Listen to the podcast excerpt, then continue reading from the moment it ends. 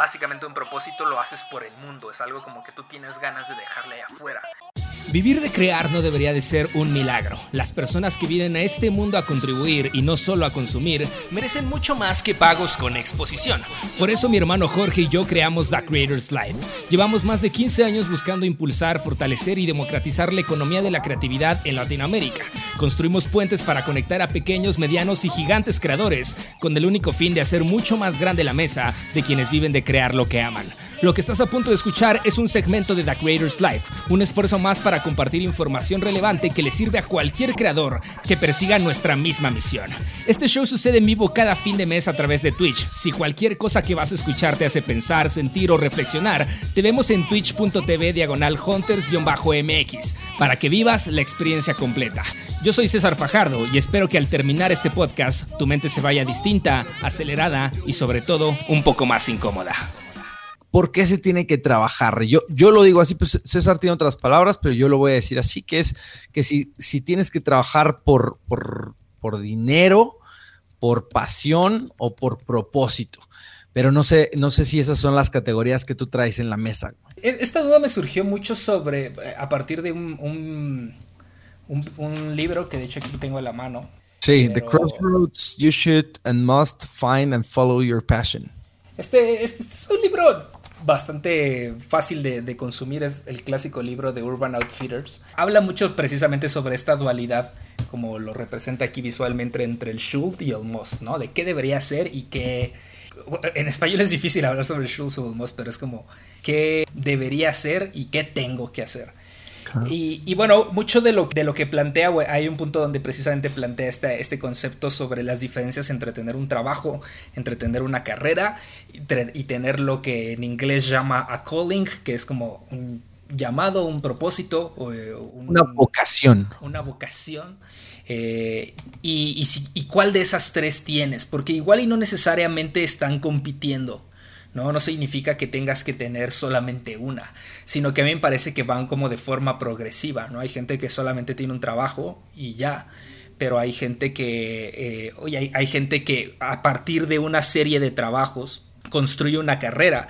Básicamente la diferencia entre una carrera y un trabajo es tal cual que una, una carrera es una progresión, digamos, o sea, por ejemplo, hablando de definiciones tal cual, ¿no? para ponerlo sobre la mesa. Un empleo, pues es algo que haces típicamente de 9 a 6, de lunes a viernes, por un sueldo, ¿no? De eso se trata un empleo. Eh, la gran mayoría eso es lo que tenemos en el día a día.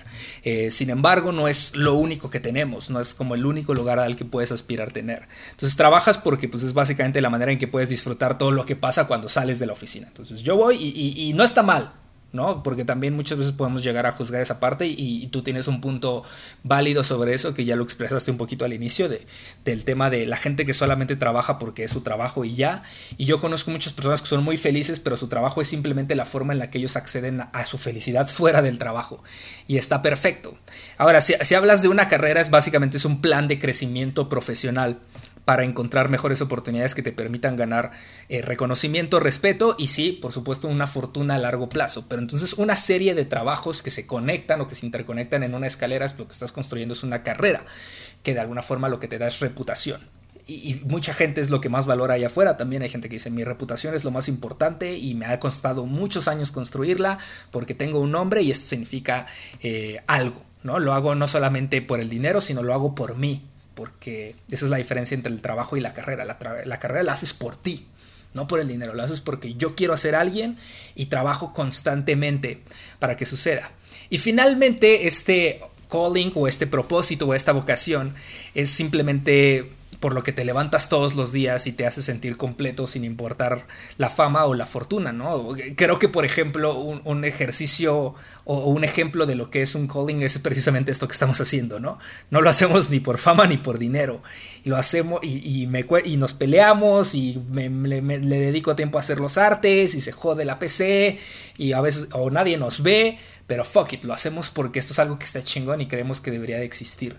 Entonces, ese es como el tercer punto del propósito, ¿no? Es un reto que es tan grande y, tan personal que es difícil que tú puedas concebir tu vida sin eso, sin eso que estás haciendo. Y, si lo vemos, si analicemos, ok, yo hago mi empleo por el dinero, yo hago mi carrera por mí, básicamente un propósito lo haces por el mundo, es algo como que tú tienes ganas de dejarle ahí afuera, eh, o, de un cierto nivel de trascendencia, no solamente personal. Entonces, por eso te decía, no son como excluyentes, muchas veces es como una consecuencia. Eh, em, una, serie de empleos te genera una carrera y a partir de una carrera puedes encontrar un propósito. El problema es qué pasa si, si tu, carrera o, tu propósito o tu trabajo ni siquiera están conectados. Y entonces puede hacer que tomes decisiones que, terminen inconscientes o, probablemente que simplemente seas infeliz, ¿no? Porque estoy haciendo algo que no me mueve, estoy haciendo algo solamente porque lo hago o porque ya empecé a subir esta escalera y me ofrecieron este puesto y me pagan muy bien, entonces ni modo que no lo haga. Y seguramente tú que trabajas en Collective y te toca convivir con mucha gente que está eh, en estos incluso puestos eh, directivos o gerenciales, etcétera, te has encontrado estas personas que te dicen, hey, yo hago esto, soy muy bueno, gano muy bien, pero ah, quisiera hacer esta otra cosa, ¿no? Y, cómo me acerco. Entonces, eso, es un poco más como el, como el planteamiento como tal de autocuestionarte hoy en día qué estás construyendo. Si estás en un trabajo que realmente te está construyendo una carrera, si estás en un trabajo o si estás construyendo una, una, carrera que se conecta con tu propósito, o si ni siquiera tiene que estarlo. Como tú decías, puede ser que tu propósito sea paralelo a yo pienso que, mira, hay, un, hay un framework que utilizan los japoneses que se llama Ikigai. Eh, y este Ikigai eh, a mí me gusta mucho porque básicamente plantea cuatro círculos. Es un diagrama de Venn. Para, para, los que escuchan nada más, pues este, estos círculos concéntricos, ¿no? Que se juntan en, diferentes puntos para que lo pongas ahí. Este concepto de los, de los japoneses de Ikigai es, un concepto que, dice que es eh, pues el, diagrama para la búsqueda un poco em, de la felicidad, ¿no? O del equilibrio a partir de que yo tengo una razón de ser. Yuval Noah Harari de, en Sapiens lo dice muy bien, ¿no? La, única cosa que nos diferencia, bueno, no la única, pero la cosa más importante que nos diferencia de los animales es que nosotros tenemos la capacidad de, de hablar cosas que no existen. Y cuando digo que hablamos de cosas que no existen, ahí hay una infinidad, ¿no? ahí cabe una infinidad de conceptos. Desde hablar del amor, ¿no? Y ponerle palabras, o sea, decir, existe una cosa que se llama amor, que es un sentimiento, hasta hablar del futuro, por ejemplo, o pensar en el futuro. El Elvis que anda allá atrás no se, no se preocupa por el futuro, o no se preocupa por cosas que no existen. Él solo se preocupa por las cosas tangibles que puede ver y tocar y sentir en el día a día. Y los japoneses básicamente dicen que, para, eh, que para tener esta razón de existir, este cuestionamiento de tu existencia, cubierto tienes que considerar cuatro cosas, ¿no? Tienes que considerar lo que tú amas hacer, lo que eres bueno, por lo que te pueden pagar y por lo, y lo que el mundo necesita, ¿no? Entonces tienes estos cuatro círculos y al juntarlos empiezas a, ver cosas medio mágicas, ¿no? Entonces cuando tú, tú conjuntas lo que tú amas con algo para lo que eres bueno, eso se convierte en una, en, una pasión.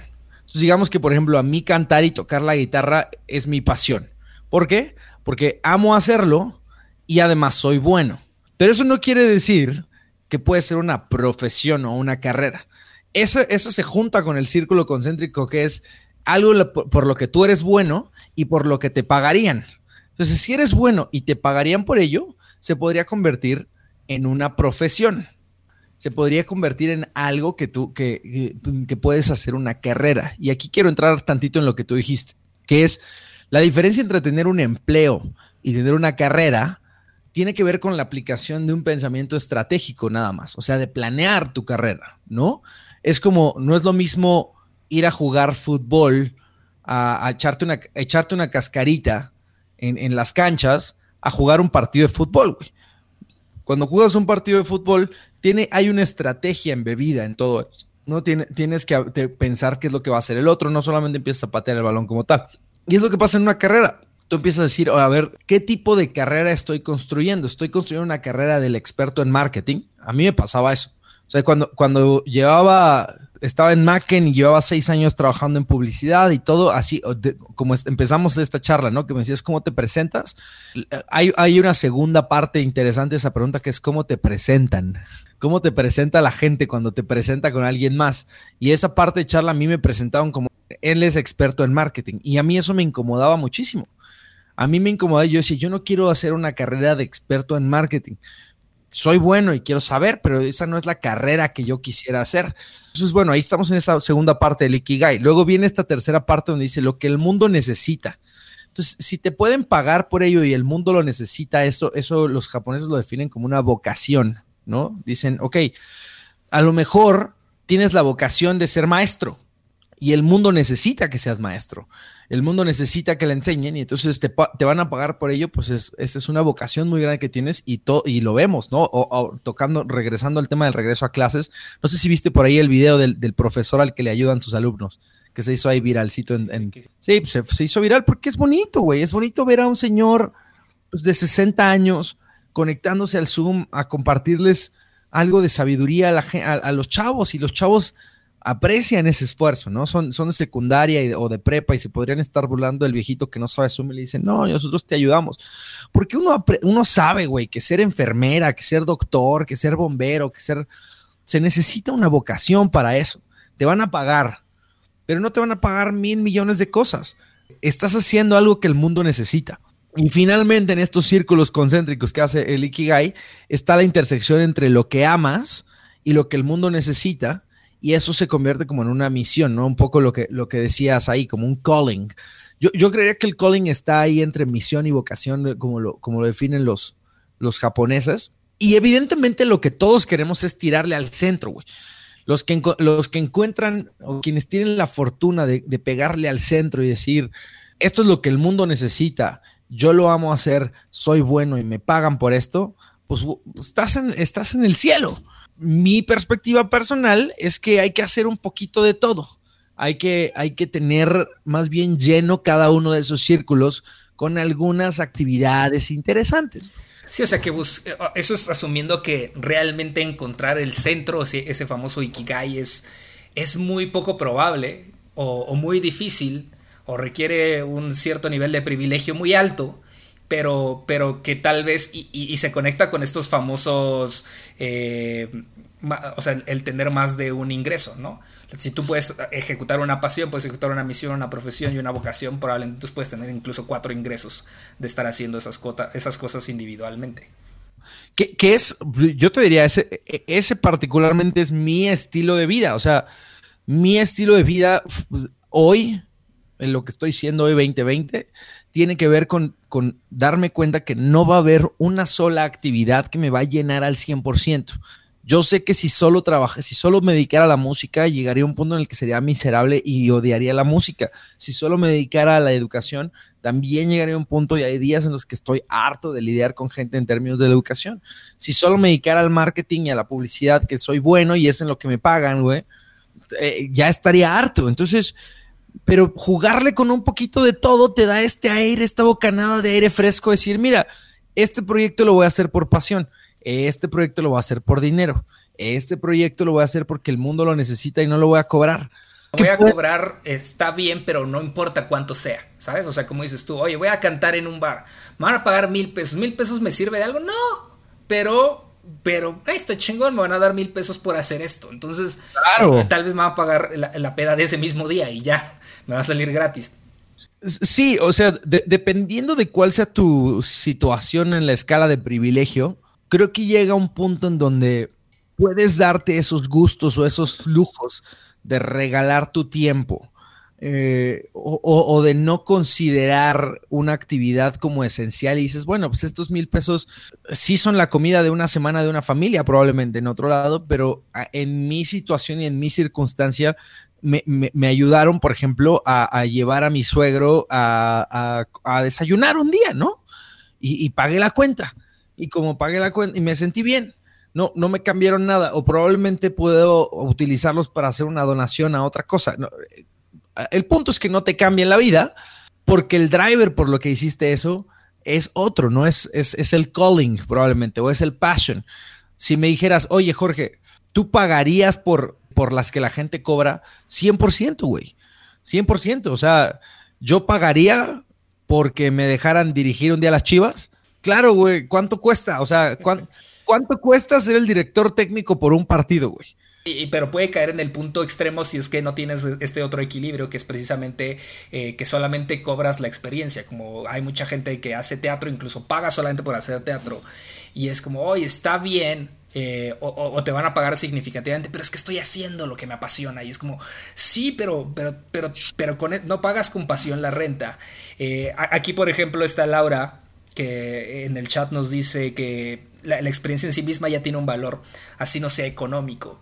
Entonces, eh, está como esta lucha, ¿no? De, ok, por supuesto que aprecio que me paguen con, con la experiencia porque me divierte, me encanta pararme en el escenario y cantar, pero eh, tienes la posibilidad de, o, tienes el privilegio de decir, está bien, me quedo solo con la experiencia o yo cobro la experiencia o cobro la experiencia y tantito más, ¿no? Y mil pesos o quinientos o cien o que me dejen la cuenta gratis versus porque tengo satisfechas mis necesidades de la renta de hoy gracias a, mi, a mi profesión, que es otra cosa al 100%. Me voy a regresar tres pasos al planteamiento tuyo inicial antes de que, de, de que metiera yo el Ikigai a la mesa, ¿no? Que es tienes el, empleo. El empleo tiene que, tiene que servirle a las personas, tiene que servirnos a las personas para establecer un baseline de económico. Todo el mundo tenemos que entender, sobre todo los que nos dedicamos a las industrias creativas, que como dijiste, la pasión y los aplausos no pagan la renta. Tenemos necesidades básicas y esas necesidades básicas que cubrir entre más artista seas probablemente, o entre más, voy a quitar la palabra artista, entre más creador seas y más, más enfocado estés en vivir de creaciones, tienes que entender que estamos en un mundo con un sistema predominantemente capitalista que vive de intercambio de una cosa que se llama dinero. Y ese dinero se te otorga a ti cuando tú otorgas valor. Entonces, basándonos en eso, güey, hay gente que te va a pagar por hacer ciertas actividades. Si tú te vuelves bueno en esas actividades, vas a tener un empleo y durante cierto tiempo, no muy largo, durante un periodo de, 5 a 10 años, te van a pagar incrementalmente por la experiencia que vas generando en ese mismo empleo. Voy a poner el ejemplo de los diseñadores, ¿no? Entonces, si yo me voy volviendo cada vez más bueno diseñando, a mí me van a seguir pagando el incremental de, mis skills y puedo ir brincando de una agencia a otra agencia y otra agencia y otra agencia, o puedo hacerme freelance, o puedo, pero nunca voy a dejar de tener un empleo. Ahora, si lo que yo quiero es tener una carrera como diseñador, tengo que entender cuáles son los escalafones de la carrera como diseñador, ¿no? Entonces tengo que entender que primero que, cuál, cuál es mi campo laboral, porque no solamente me pagan por diseñar, que ese es mi empleo, sino voy a hacer una carrera qué tipo de carreras hay como diseñador, ¿no? puedes saber que hay una industria creativa, que es pues la publicidad, donde se paga, ¿no? Por, hacer diseños, community management todo este asunto. Puedes trabajar en una empresa siendo el diseñador de la empresa. Puedes buscar tus propios clientes y decir, voy a diseñar invitaciones de bodas. Y a partir de ahí tú puedes ver diferentes puestos. Eh, eh, es como una escalera. La carrera sí, sí es como una escalera. Tienes que saber claramente cuáles son los escalones y cuál es el final, güey. Porque ahí sí creo que entra el hero journey y el storytelling. Si no tienes un final, no tienes una historia. Si no, si no estás yendo hacia algún lado, no tienes una carrera, güey. Tú tienes que saber más o menos para dónde vas. Que, eso termina pasando con mucha gente que, es buena en su trabajo y, que, pero, pero que va hacia donde lo lleva, ¿no? el trabajo. Y es como yo estaba trabajando en esto y de repente alguien me dijo que tal vez yo era muy bueno en esto y me ofreció un trabajo y pues, a ver, lo voy a probar. Yo en, alguna conversación que tenía precisamente creo que con, Kardashian y con Maru, eh, poníamos tal vez como ese ejemplo de qué pasa si lo haces, o, sea, si la, si la construyes de abajo para arriba, esta secuencia de trabajo, carrera y propósito, Puede, puede, suceder y hablamos de, casos muy específicos como el de Cuauhtémoc Blanco, ¿no? Es un futbolista que la vida te llevó a ser gobernador de, de, Morelos. Probablemente Cuauhtémoc en su vida jamás tuvo una planeación de una carrera, ni siquiera futbolística. Tal vez como futbolística dijo como, bueno, estoy en el América y me gustaría jugar en España, ¿no? Este es, este es mi journey. Quiero, quiero, lograr esto. Y al final lo logró y le salieron mal las cosas, etc. Pero tal vez no hubo una visión de cómo hago que esta reputación que yo crecí como futbolista y este respeto y esta fortuna, como, como lo menciona aquí, se traslada a mi siguiente paso laboral por una vez que esté retirado. ¿no? Puede ser o termino de director técnico o comentarista, etcétera, pero él de repente alguien le dijo, oye, ¿sabes qué? Yo creo que la gente sí votaría por ti si te postulas a whatever. Y él dijo, pues sí, ¿verdad? Y, se puso y votó y ganó y de repente le dijeron, oye, ¿sabes qué? Ahora que ganaste, tal vez si te postulas como gobernador, yo creo que sí ganas. Y se postuló y ganó, ¿no? Y mucha gente habla que puede, que tal vez de broma, pero quién sabe que puede ser nuestro próximo presidente después de AMLO. Pero, pero te habla mucho de cómo hay alguien que simplemente se dejó llevar por la corriente y es, pues voy a donde toque ir. Y, y, pero lo puedes ver, y, perdón que tal vez muchas de mis comparaciones sean como alusiones al fútbol, y es que eh, eh, estuve mucho tiempo ahí, pero también podemos ver casos específicos como el de Carlos Vela, ¿no? que a mí me gusta mucho analizar, que es, es un ejemplo también de alguien que pues, se dejó llevar donde, donde había oportunidad, ¿no? Y es como, oye, quiero estar acá, pues órale, voy acá. ¿Tenía un plan de carrera Carlos Vela? No, él tenía un trabajo probablemente. Yo tengo un job, soy muy bueno haciéndolo, soy buenísimo futbolista. ¿Tienes un plan? Pues no, donde esté más chido jugar, donde yo sea más feliz fuera de la cancha. ¿No? En, con mi casa, donde yo viva, donde me paguen mejor para hacer las otras cosas. Por eso está en LA, porque le mama la NBA y puede ir a, estar a, verlo. Entonces ahí te das como estas referencias de, ¿Está bien o está mal? digo, creo que no estamos para juzgar. Hay quien elige decir, yo tengo un job, fuck it, tú. Tengo mi job y soy muy buen futbolista, soy muy buen lo que sea, y me pagan por eso. Tengo también, además, por suerte, tengo una visión de a dónde quiero llegar. Y la estoy construyendo. Y cada, cada trabajo que yo acepto y cada paso profesional o personal que yo elijo, va orientado hacia esta carrera, ¿no? Desde elijo una maestría, desde si me caso, desde hay muchas cosas que pueden afectar precisamente porque esto lo estás haciendo por ti, por lo que tú quieres lograr. Y evidentemente, ya el tercer nivel de, del calling, eh, eh, por eso te digo que si lo haces a la inversa puedes tener mucho más sentido. Porque no está peleado tampoco, a, pesar de que tú lo, lo, dejabas muy claro al inicio, que tu visión es, no, para mí sí tal vez sí son cosas separadas y yo hago mi trabajo y tal, y tal vez un día me retiro y hago mi calling o hago mi pasión o lo que sea. No está, no está de más o no es imposible que tu carrera te acerque o, te construya esa reputación para llegar al coding. Digamos que Cuauhtémoc Blanco sí a los ocho años dijo, hey, quiero ser gobernador. ¿Cómo lo soy? Ah, pues, soy muy bueno jugando fútbol. Entonces tal vez si me vuelvo bien cabrón jugando fútbol, me vuelvo gobernador. Muchas veces yo lo digo de broma, eh, cuando hablo de mis aspiraciones políticas como presidente y digo, bueno, si un día me vuelvo presidente, la forma en la que lo voy a hacer tal vez va a ser más fácil si gano un Oscar a que si de verdad construyo una carrera como político, ¿no? O sea, con lo que yo ya construí aquí, tal vez si un día se gana un Oscar, como la gente que dice, ya, que Cuarón o del Toro dirija, sea presidente, bueno, eso es posible, ¿sabes? Y, y, hay gente que podría planear ese propósito y decir, a ver, voy a construir mi carrera para, porque mi propósito es ayudar a México.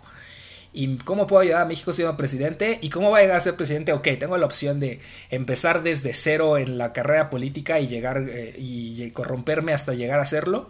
O puedo construirme una fama estúpida en algo más, que además es divertido y soy bueno, y luego decir, hey, por cierto, quiero ser presidente. Y pues puede que termine sucediendo.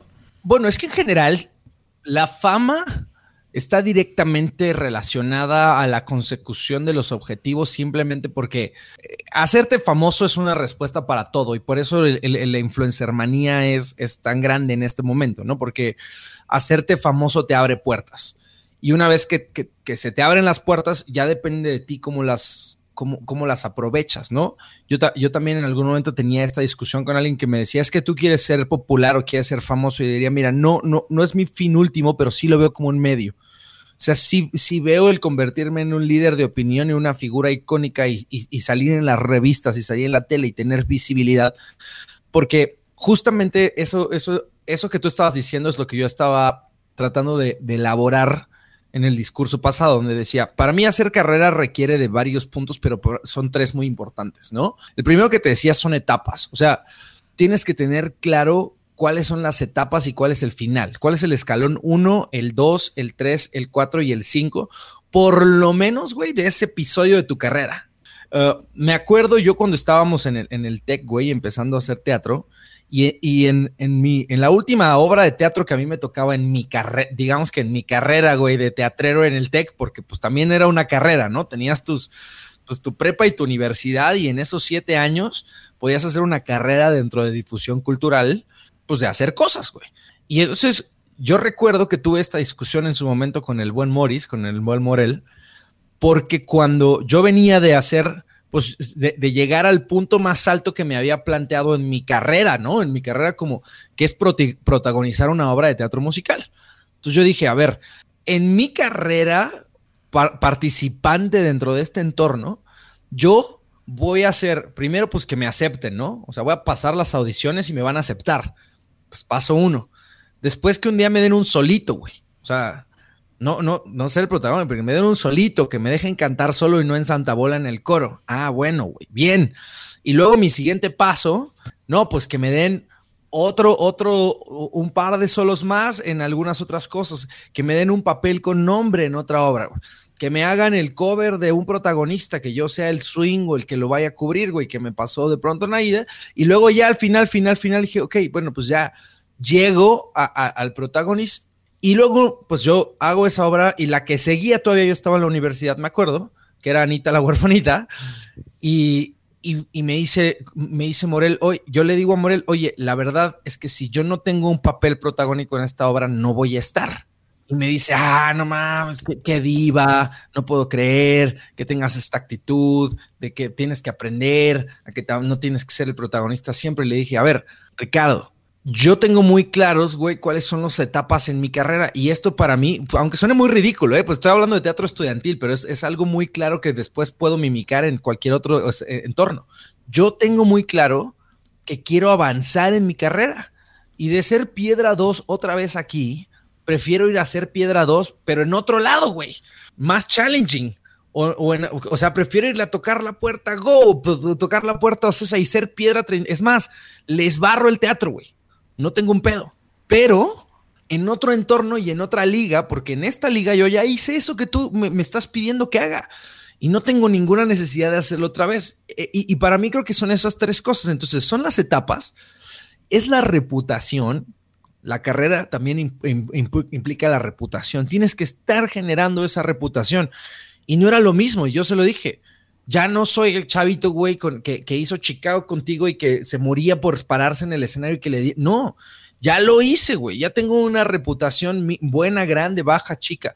Y me acuerdo que le dije, yo prefiero dirigir. Y, en ese último semestre lo que hice fue dirigir una obra de teatro, ¿no? Y sabes qué, yo creo que esta vez ya no voy a hacer teatro y me voy a pasar al lado de producir raíces y dirigir. Y, creo que el tercer punto son los resultados. O sea, son esas cosas para mí, tener etapas, reputación y resultados para realmente planear una carrera, ¿no? Etapas, pasos, milestones, como le quieras poner. Si tienes esas tres cosas, vas a empezar a construir una carrera. Si no estás teniendo alguna de esas tres, solo tienes un empleo, estás desarrollando una actividad y vas a pasar sin ni gloria. Eh, y mucha gente se frustra, ¿eh? se frustra eh, tremendamente porque dicen, es que yo siento que no avanzo en mi carrera. Y yo les pregunto, a ver, pero ¿sabes cuál es tu siguiente paso? O sea, ¿qué es lo que quisieras hacer después? No, no sé. Bueno, te estás construyendo una reputación en algo, estás firmando algo, estás apareciendo en, publicaciones. ¿Alguien allá afuera sabe que existes, güey? ¿Estás en el spotlight o no? Por algo. No. Bueno, ¿tienes resultados? ¿Me puedes mostrar tangiblemente que has progresado? Has... No, tampoco, no tengo un resultado fuerte. Y lo peor, güey, es que creo que la gente sí los tiene, nomás que no sabe venderlos no lo sabe encontrar y no lo sabe acumular y decir, no, claro que sí, güey. Creo que las etapas no las saben identificar, la reputación les da miedo, nos da miedo a todos, porque siempre nos da este síndrome del impostor con el que, del que hablaba con Maca el, el, otro día en el podcast, que era eso, es, me da miedo ponerme en el spotlight, güey, porque yo no sé tanto como debería saber, porque no soy tan chingón como debería hacerlo. Cabrón, Ponte en el spotlight. Eso, eso eh, que son dos niveles, porque a mí me gusta, digo, el concepto del síndrome del impostor es famoso.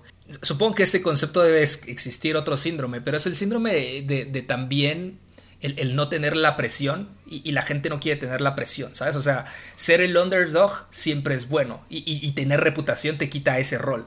¿sabes? O sea, ser el underdog es como, güey, eh, nadie espera nada de mí e hice esto, o lo que sea me lo aplauden. Yo lo, yo lo hablaba o hacía la analogía mucho con ser joven, ¿no? Y o sea, la, gran magia de ser el más pequeño de la empresa o el más joven es este, este sweet spot de que si haces algo increíble es, wow, no mames, qué cabrón, y este güey a esta edad lo hizo.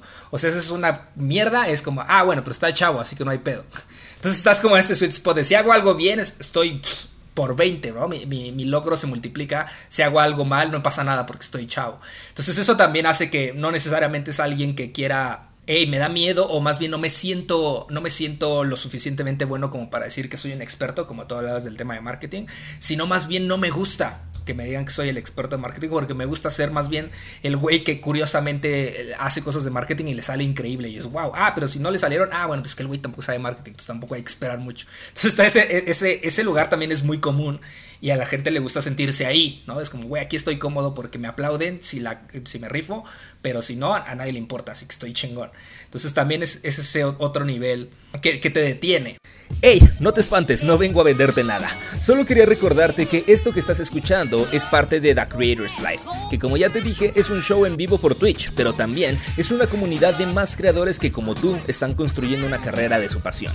Si quieres unirte a esta comunidad hay dos formas. La primera es que te unas al canal de Telegram. Simplemente en cualquier navegador teclea t.me diagonal Creators Life. Y la segunda es que te suscribas al newsletter donde enviamos todos los takeaways de los shows mensuales. Entra a creatorslife.substack.com y listo. Ahora sí, me callo y sigamos con el podcast. Ahora ya que dejamos claro eh, esta, esta diferencia del job, del career, del calling, eh, ¿qué pasa? Y, creo que esta pregunta vale mucho la pena. Eh, si, si no tienes un calling. Que creo que ese es otro tema muy grande. Y a mí me ha tocado trabajar con mucha gente que dice, güey, es que, es que yo no sé, o sea, eh, deja tú la carrera, porque creo que la carrera a todos nos pasa, ¿no? Y si te visualizas como, pues no sé en qué voy a terminar, me gusta hacer esto, tengo claro y, pues voy a andar por aquí. Pero hay mucha gente que, que, no tiene este calling. ¿Cómo lo encuentras? ¿Cómo encuentras eh, este propósito mucho más grande que tú? Si, no es muy evidente, porque hay gente que, tiene tal vez la fortuna, el privilegio, o se autoconoce, o es impuesto que dijo, yo voy a hacer esto y esto es lo mío, y esto es lo que me apasiona y me gusta, y desde los cinco años lo he hecho, y lo voy a hacer hasta que me muera. Eh, ¿Qué pasa con la gente que no? Yo pienso que la gente que no lo tiene, primero tiene que, que superar esta ansiedad, porque hay gente que cree que lo tiene simplemente porque experimentó alguna vez esta sensación de vida. No, no, no tengo otra palabra, de, sentirse vivos, ¿no? Y, eso es lo que confunde a, muchas personas con, todo el tema de la, del entretenimiento y la pasión y el arte. Y, güey, si a mí me dijeran, te vamos a pagar por minuto de FIFA jugado, te lo juro, jugaría de las 8 de la mañana a las 8 de la noche, güey. O sea, no tendría un pedo alguno, o sea, un pedo alguno. ¿Por qué? Pues porque es entretenido, me da rush y todo, pero jamás podría decir que mi calling está en jugar FIFA o que es mi pasión. Simplemente pues, las cosas que son indulgentes, claramente las quieres seguir repitiendo, güey. Es lo, es, lo mismo el sexo. Todo el mundo dice que ser actor, pues, güey, si me pagaran por ser actor porno estaría increíble.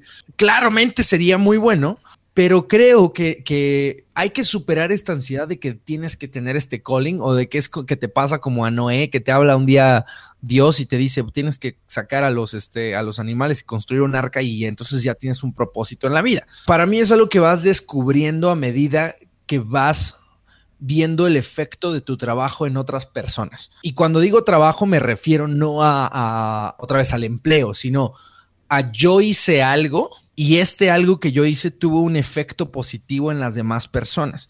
Y cuando vuelves a, cuando repites esa acción y vuelves a tener ese efecto positivo y repites esa acción y vuelves a tener ese efecto positivo, empiezas a darte cuenta que hay cosas que te dan una satisfacción muy grande y por eso hay regreso a, a este tema del Ikigai, ¿no? Por eso lo puse al principio. Creo que lo que tienes que hacer cuando no lo tienes es deconstruirlo, ¿no? O sea, deconstruir. Si quieres utilizar Ikigai, es Ikigai. ¿Para qué soy bueno? ¿No? Y hay mucha gente que no sabe. Ah, por ejemplo, el Peque, siempre tengo esa conversación con el Peque, todas las veces que nos vemos y todas las veces que salimos a tomar, siempre me dice, güey, es que yo no sé para qué soy bueno. Güey, yo te puedo decir que eres bueno para muchísimas cosas, o sea, desde fuera y para verte. Claro, lo que, sí, lo que sí me parece, y estamos conectando un montón de puntos de la conversación de hoy, otra vez regresando al tema de, de las clases, güey, que el sistema educativo, otra vez, acota demasiado ¿no? Acota demasiado las cosas para las que puedes ser bueno. O sea, tienes que ser bueno para matemáticas, o para geografía, o para español, o para... Pero, pero los famosos soft skills, que ahora cada vez están más de moda y más brillantes, esos no, no se miden, no se les puede poner 10. Y en la escuela, pues es muy complicado. Entonces, toda esa gente como, como el Peque, que malo para la escuela, igual que Ricky, súper. Pero ellos, y tú y yo los conocemos, pues son personas con grandísimos soft skills, ¿no? Buenísimos para platicar con la gente, buenísimos para hacer relaciones, buenísimos para, para romper el hielo, eh, increíbles para las áreas de servicio. Entonces le digo, eh, es complicado porque cuando tú te sientes este vacío de yo no sé para qué soy bueno, es porque probablemente no eres bueno para algo que comúnmente está visibilizado como una actividad profesional pero hay muchísimas actividades profesionales que no requieren de esas habilidades duras, como yo sé tomar fotografías, o yo sé componer canciones, o yo sé hacer hojas de cálculo en Excel y soy buenísimo para las matemáticas. Digo, y voy a entrar y, creo que no espero que no se vuelva costumbre de cada, de cada show que hagamos, pero eh, es otro componente muy importante ahí en, en descubrir en qué eres bueno, es eh, por supuesto el privilegio. ¿Sabes? O sea, la gente que puede descubrir en qué es buena es porque probablemente tiene el privilegio para probar muchas cosas y, decir, ah, güey, soy un. Imagínate el güey que descubrió que es buenísimo corriendo carros de la Fórmula 1. O sea, ¿cuánto dinero tuvo que tener para, para darse cuenta de eso? O para jugar tenis, o para ser golfista, o para ser nadador, o oye, me descubrí que mi pasión es el ballet. ¿Cómo te diste cuenta que tu pasión es el ballet? ¿No? O sea, pues porque tú fuiste y te pagaron una clase de ballet y te diste cuenta que eras muy bueno y te gustó lo que hiciste y entonces lo, lo entrenaste. Y eso está muy cabrón porque mucha gente que hoy no encuentra en qué es buena, o no encuentra cuál es este calling o cuál es este propósito o esta pasión que le desperta, mucha gente viene pues porque no, no, no probó lo suficiente. Entonces te digo, imagínate eh, que, que, tú hablabas, por ejemplo, de este caso del teatro, hubieras entrado a una escuela donde no, no existía esa posibilidad, donde no había teatro. Entonces, ¿qué, qué otro? Probablemente lo hubieras encontrado en otro lado, ¿sabes? Porque, porque tal vez tu calling es como, güey, yo, yo, o sea, por tu por tu personalidad te empuja a decir, bueno, pues hubiera, hubiera probado fútbol y tal vez ahorita me mamaría ser futbolista, aunque, y, sería eso, ¿no? Hubiera encontrado. Pero, y, también por eso quedamos mucho hoy en día en el mainstream del sueño del, güey que quiere ser futbolista. ¿Por qué? Pues porque tal vez es como el, la pasión más accesible, ¿no? La más barata, la que puedes eh, atribuir. Esa o tal vez cantar, ¿no? Porque ni siquiera necesitas el instrumento. Pero el güey que descubre que es un mago en el saxofón, bueno, pues por lo tanto te, te habla de cierto nivel de privilegio. Y nos habla también porque en Latinoamérica nos, nos, cuesta, nos cuesta mucho trabajo encontrar un propósito mucho más grande que solamente el trabajo o el career. Es como, güey, es que pues yo estoy haciendo un career, ¿por qué? Pues porque es lo que puedo hacer. O sea, pues voy subiendo, soy bueno en algo, estoy construyendo algo que me dé lo suficiente dinero, reputación y tal. Oye, pero ¿para qué?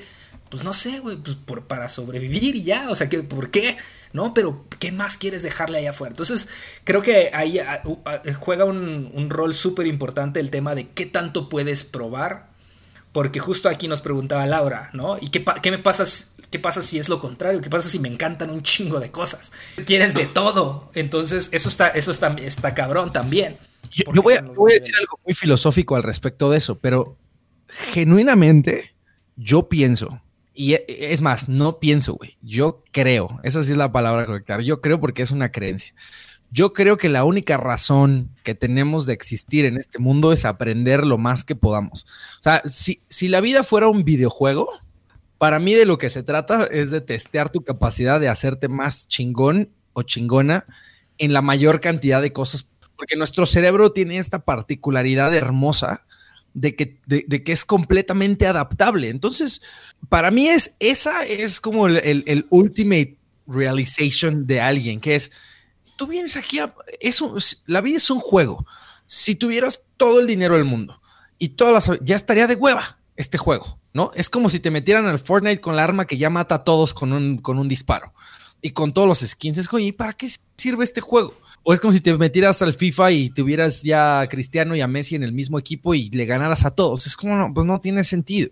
Esos retos de aprendizaje son los que te llevan al siguiente paso súper chingona a, a disfrutar el proceso de aprender algo, a retarte, a darte cuenta que eres mala o malo a avanzar y un, día, y un día te das cuenta que eres mucho mejor ser humano porque vas aprendiendo y vas creciendo más cosas. Entonces, y, me pasaba en algún momento también, me acuerdo cuando, cuando platicaba con el Chuster y me, decía lo mismo, él tenía esta onda con decir, güey, es que yo no sé, Y yo le decía, ¿tú crees que a mí me gusta? O sea, genuinamente tú crees que todos los días me levanto y digo, ah, qué hermosa idea de hoy. Trabajaba en Wix en ese momento y decía, qué idea, qué hermosa vida hoy me toca ir a vender chips y, hacer que la gente tenga celular. No, pero no es, no es en la actividad, güey, en la, en la, de la que te enamoras. Te enamoras de ti mismo en, en lo que estás viviendo, ¿no? De tu, de tu sensación de crecimiento, de reto, de antes no podía hacer esto, de esto era muy difícil, de esto me decían que no podía y ahora ya lo pude hacer. Eh, yo, yo creo que creo, creo que la gente confunde mucho movimiento con progreso. Y, eso es importante de, diferenciar. El empleo te da movimiento y puedes estar muy ocupado y puedes ganar muy bien y puedes moverte toda tu vida y un día jubilarte. Pero inherentemente el ser humano quiere trabajar. Hasta, ¿tú crees, por ejemplo, que Zinedine Zidane, con lo que ganó como, como jugador, tenía necesidad alguna de regresar a trabajar? No. Pero quieren, los futbolistas ganan mucha lana y se retiran con mucha lana y mucha ambición. E, e, ese es el famoso, ¿no? Oye, gané la Copa del Mundo con Francia y gané la Champions con Real Madrid. ¿Y si la gano como director técnico, güey? No, pues estaría, estaría fregón, ¿no? La gana y dice, y si la gano dos veces, y si la gano tres, tres veces. Y si la gano tres, ¿sabes? O sea, me parece que te enamoras más como de. Y no creo que Dan se despierte y diga, no, pues mi, mi vocación o mi calling en la vida es, es ganar la Champions, güey. No, yo creo que el calling de todos en esta vida, o sea, la vocación de todos en esta vida es crecer. crecer lo más que puedas hacia, los, hacia todos los lados posibles, ¿no? queremos crecer económicamente, queremos crecer personalmente, queremos crecer intelectualmente. Y, por eso lo conecto con lo que te decía al principio de lo importancia para mí que tiene la, disciplina alrededor de la escuela y el reto que tienen los papás con, lo, con, con la educación a distancia, que es cómo indexarle a las personas en su cabecita que el juego de la vida, o sea, que, de lo que se trata este videojuego de la vida es de a ver qué tanto puedes crecer y qué tanto puedes estirar tu cerebro. A, mí me fascina la idea de, saber qué es lo que voy a aprender en los próximos 20 años, ¿no? O sea, qué, cosas voy a retarme a mí mismo a aprender que, que hace cinco, no jamás me hubiera pues pensado que yo iba a estar, por ejemplo, invirtiendo en bolsa y checando Exceles de, de, acciones y viendo, nunca me hubiera imaginado ser esa persona, pero pues ya dije, oye, ¿por qué no? Veo que la gente se divierte mucho con eso y aunque yo me medio retrasado mental para ello, pues no pierdo nada en intentarlo, aprender, no pasa nada. Creo que ahí hay una cosa muy, muy, muy chida. Gracias, Laura, por, por la... Yo creo que Laura se llevó el premio del, de, hoy, ¿no? Yo me quedo con, con, esta parte de... Eh, por, por, supuesto que coincido. no, no, sé si, si te digo sea un, una momento para generalizar, pero coincido con la idea de que, bueno, el calling es crecer lo más que puedas y poder probar lo más que puedas y experimentar lo más que puedas. Eh, porque, porque, sí, y es famoso y es mainstream también el sueño de yo me quiero retirar a los 40 e irme a la playa a dar clases de surf y, ya, ¿no? Y de ahí estar y pescar mi propia comida y, comer y luego volver a dar mi clase de surf y ya. Y, es válido, creo que y Freddy Vega eh, constantemente, y no sé si esta cifra se la inventó o es de verdad, pero él dice que estadísticamente la gente que no trabaja eh, se muere más rápido. O sea que la gente que deja de trabajar se muere más rápido que la gente que constantemente sigue trabajando. Eh, pues porque de alguna forma estos desafíos que le pones a tu cerebro lo hacen más grande. Eh, y, deja tú lo hacen más grande, lo mantienen activo, ¿no? No es como que te hagas más inteligente, lo, es, lo, mantienen activo. Eh, a mí me gusta en algún momento, precisamente en uno de los podcasts de Humans of Platzi, que hablaba eh, con Humberto, me parece Humberto Cervera, hablábamos precisamente sobre la creación de videojuegos y él me decía, es increíble cómo los humanos decidimos retar nuestro cerebro de manera ficticia con los videojuegos. O sea, cómo les ponemos challenges y ficticios que no hay necesidad de resolver. Cualquiera lo que haría es como, bueno, si tienes problemas en la vida, ¿por qué te pondrías un problema en un videojuego? ¿No? Pues, pues resuelve tus problemas de la vida. ¿Por qué nos gusta jugar videojuegos? Porque nos retamos. Eh, y, él dice, bueno, pues de alguna forma nos da esta, es una satisfacción de crecimiento, de lograr cosas. Y, por eso tienen tanto valor en, en día los videojuegos.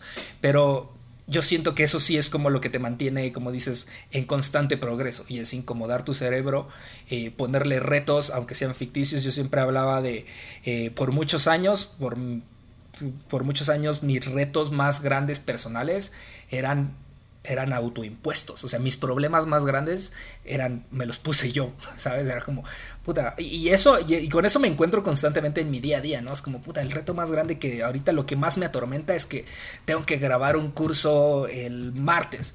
Oye, pero tu trabajo es grabar cursos, no, y no lo entraron, pero, pero dije que sí, lo puse y lo quiero hacer y me va a desvelar bien cabrón y la voy a sufrir y lo voy a odiar en el momento.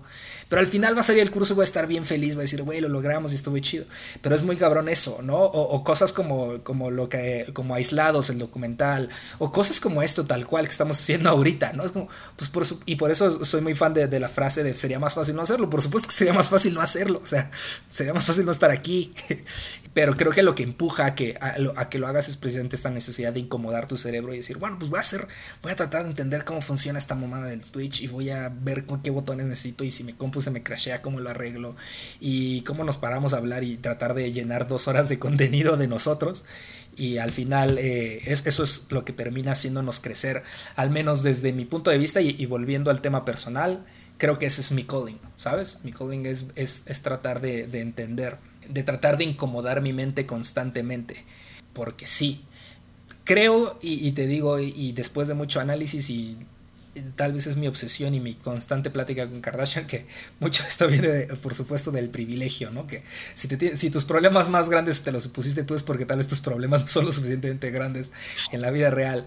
Y, y, y entonces te digo, hablas de cierto nivel de privilegio, pero bueno, justo como, como precisamente habla, no hagas lo fácil podrías no hacerlo y ya, ¿sabes? Si naciste con ese nivel de privilegio, podrías solamente quedarte ahí y ya. Entonces creo que también la gente que al final eh, decide incomodarse y decide ponerse retos más grandes también tienen cierto, cierto valor allá afuera. Y dijiste algo que, no, me, no, no, me voy a quedar callado, que decías, a lo mejor, ojalá no sea una constante en este show. Yo creo que va a ser una constante en este show el hablar siempre del privilegio, porque creo que, creo que es algo que se tiene que visibilizar y tenemos que ser más conscientes. No por hacer un cambio, ¿eh? creo que nos da paz. Entender tus propios privilegios te da paz. En algún momento cuando yo estaba justo en, Los Ángeles y, me estaba dando cuenta de todas estas cosas, estaba, estaba procesando por mi cerebro el, tamaño y el nivel de privilegio que yo tenía por, por, por contrastar ambas cosas, ¿no? Por estar parado enfrente de gente que tenía el cuádruple que yo. ¿No? O sea, por acompañar a Daniel, mi mejor amigo, a comprarse el primer día de clases un Audi convertible cash, así de, ah, pues cóbremelo aquí en esta tarjeta y sí pasó, así. O sea, al contrastar ese nivel de privilegio, también decía como, eh, eh, decía, me siento tan privilegiado que hasta me da asco. O sea, a veces me quisiera, y, esto va a sonar horrible y toco madera obviamente, pero a veces quisiera estar enfrentándome a una enfermedad o algo, o sea, algo, güey, o sea, tener algo por, por, por qué quejarme, porque la verdad es que yo la única batalla que he peleado en mi vida es contra la insignificancia.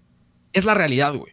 O sea, la única batalla que realmente me ha tocado pelear en la vida que es una batalla constante probablemente desde el día uno, es contra la insignificancia. Y, e, esa batalla contra la insignificancia eh, solamente la empiezas a pelear cuando tienes este nivel de privilegio donde pues tu comida está en la mesa, tu salud está bien y sabes que va a llegar un cheque al otro día o dentro de 15 días para, para generar algo. Toda esta conversación de dos horas tiene muy poco sentido si, si, si no le ponemos ese filtro, ¿no? Que es muchas de las cosas de las que estamos hablando es, intentar empujar a más personas a cruzar esta barrera que, con fortuna tuyo has podido cruzar, güey. Fortuna arrastrada de, pues del trabajo de, estar parados en hombros de gigantes, de nuestros abuelos, de nuestros padres, y de la fortuna de que pues al tomar buenas decisiones también hemos podido avanzar o progresar un poco nuestra vida y nuestra economía. Yo redondeo y con esto me voy a despedir y voy a cerrar con, estos tres temas que tocamos, ¿no? Que fue,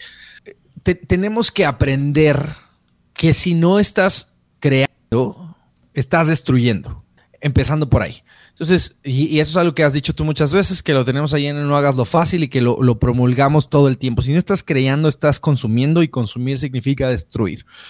No está mal consumir, pero tristemente en Latinoamérica crecimos con la idea de que nosotros no creábamos, que nosotros producíamos y consumíamos. Que no, que no estamos en este. Y eso viene desde el sistema educativo, desde la educación desde casa, desde la idea de que la economía no vas a encontrar un trabajo y no te puedes arriesgar. Pero hoy, hoy estamos en un momento increíble en la vida de, de la humanidad, en el cual se requiere bien poquito para comenzar a crear. Y número dos, entender que esa creación tiene que aportar valor y que al, aportar valor siempre va a haber un intercambio. Ojalá sea monetario, porque a veces, pues porque otra vez decimos que los aplausos no, no pagan la renta, pero también ese intercambio puede no ser monetario y ser bastante sustentable.